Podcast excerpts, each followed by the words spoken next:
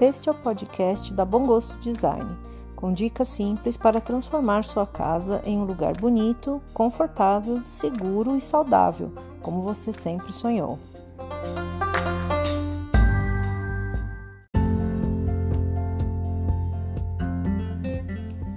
Seja bem-vindo ao podcast da Bom Gosto Design. Meu nome é Simone Diniz, eu sou engenheira, designer de interiores e a criadora da Bom Gosto Design. Eu faço esse podcast com dicas de decoração e bem-estar para ajudar você a transformar sua casa em um lugar que você se sinta bem.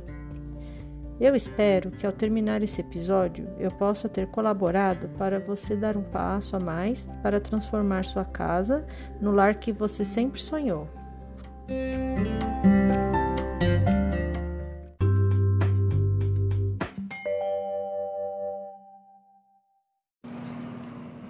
A partir de hoje, no nosso podcast, começamos uma série de episódios sobre ergonomia, que eu considero ser o capítulo mais importante no design de interiores, em conjunto com o conforto ambiental.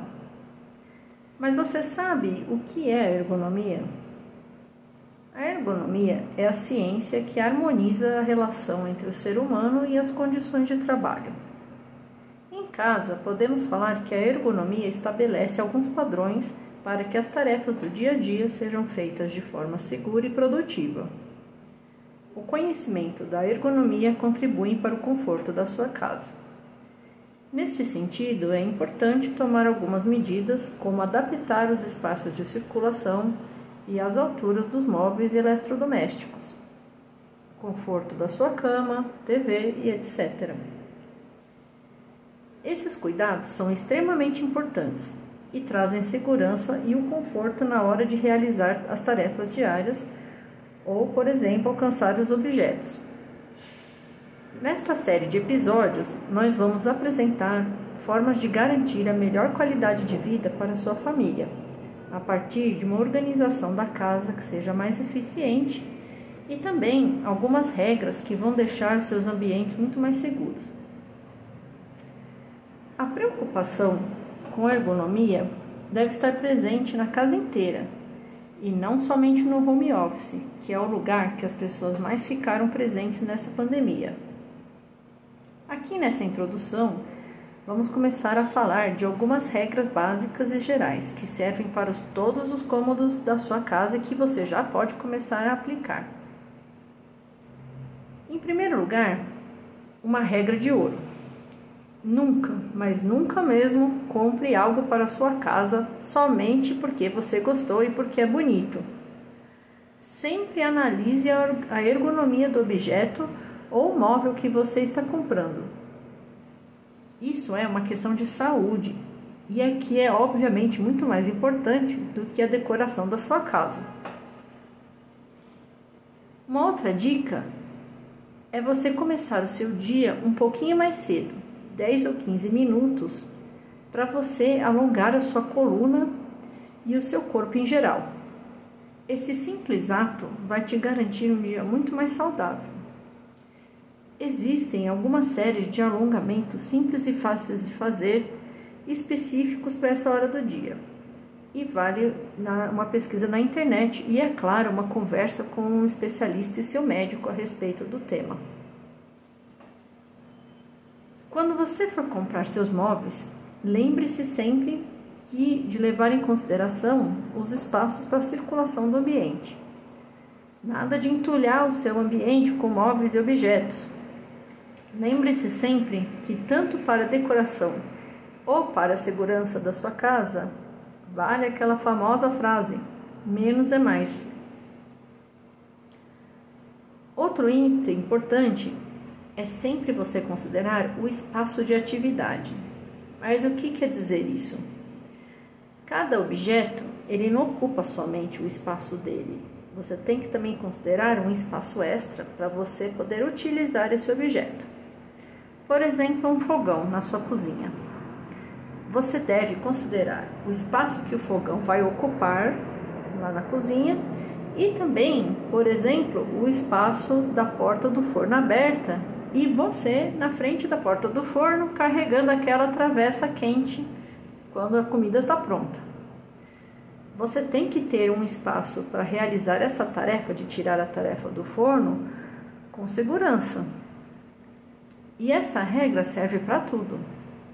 Por exemplo, quando você for puxar, comprar, por exemplo, a cadeira e as mesas da sua sala, você tem que considerar que para entrar e sair dessa mesa, você tem que puxar ou empurrar a cadeira. Então, o espaço que essa cadeira ocupa é muito maior do que somente o tamanho dela, né? Uma outra regra é tentar não fazer todo o serviço de casa de uma vez só. Ao invés disso, que tal você fazer um cronograma e distribuir as tarefas durante a semana? Eu sei que isso é mais chato e tem, exige muito mais disciplina da gente, mas essa atitude vai preservar a sua saúde e principalmente evitar que a sua coluna não se sobrecarregue. E por falar em serviço de casa, Sempre que você for fazer algum que seja mais longo, pesado, vale fazer um alongamento antes, né? Porque afinal, você vai estar fazendo uma academia. Considere sempre o perfil das pessoas que moram na sua casa. Existem pessoas acima do peso, pessoas de idade, crianças, pessoas com necessidades especiais. Para cada caso desses, você deve considerar, além das regras habituais, cuidados específicos, levando-se em conta as necessidades de cada pessoa. Quando for comprar cadeiras e poltronas, veja se as mesmas são reforçadas e suportam o peso dos integrantes da casa e o tamanho também. Normalmente, essa informação está na descrição do produto. A quantidade de luz em todos os ambientes deve ser adequada. Porém, não nem muito muita luz, sem exageros, e nem pouca luz. Você deve enxergar tudo, todo o ambiente sem esforço. Esse assunto é bem complicado, mas você pode dar uma olhada lá no YouTube, no nosso canal, que a gente está deixando disponível o curso até o dia 30 de junho. E dois capítulos desse curso são dedicados a você determinar o tipo de luz e a calcular a quantidade necessária de luz em cada ambiente. Então aproveite lá até dia 30 de junho no YouTube. É, sempre que possível, você deve abrir as janelas e deixar a luz do sol entrar e o ar do ambiente ser renovado. A gente já falou sobre esse problema da poluição em casa, dentro de casa, nos capítulos sobre conforto ambiental. E isso é muito importante para preservar sua saúde. Abra sempre as janelas. Apague todas as luzes para dormir e evite deixar telas de computador, celular ou TVs ligados na hora do seu sono. Isso vai interferir com a sua saúde. Preste atenção quando você for estudar, ler ou assistir TV.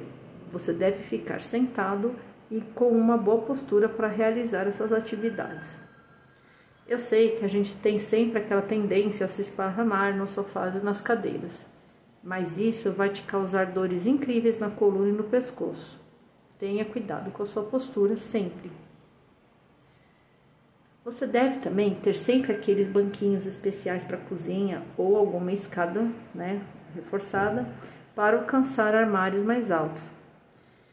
Nada de ficar se esticando para pegar algum objeto que está acima da sua cabeça. Isso é extremamente perigoso e pode até causar acidentes fatais. Caso você, ao contrário, for pegar objetos perto do chão, você deve sempre se agachar, flexionando seus joelhos e mantendo sua coluna sempre ereta. Nunca dobre a sua coluna. Todas as portas e as janelas da sua casa devem ser de um modelo que abrem e fecham com facilidade. E os móveis da sua casa, de preferência, devem ter quinas arredondadas para evitar aquelas topadas que a gente dá sempre, né?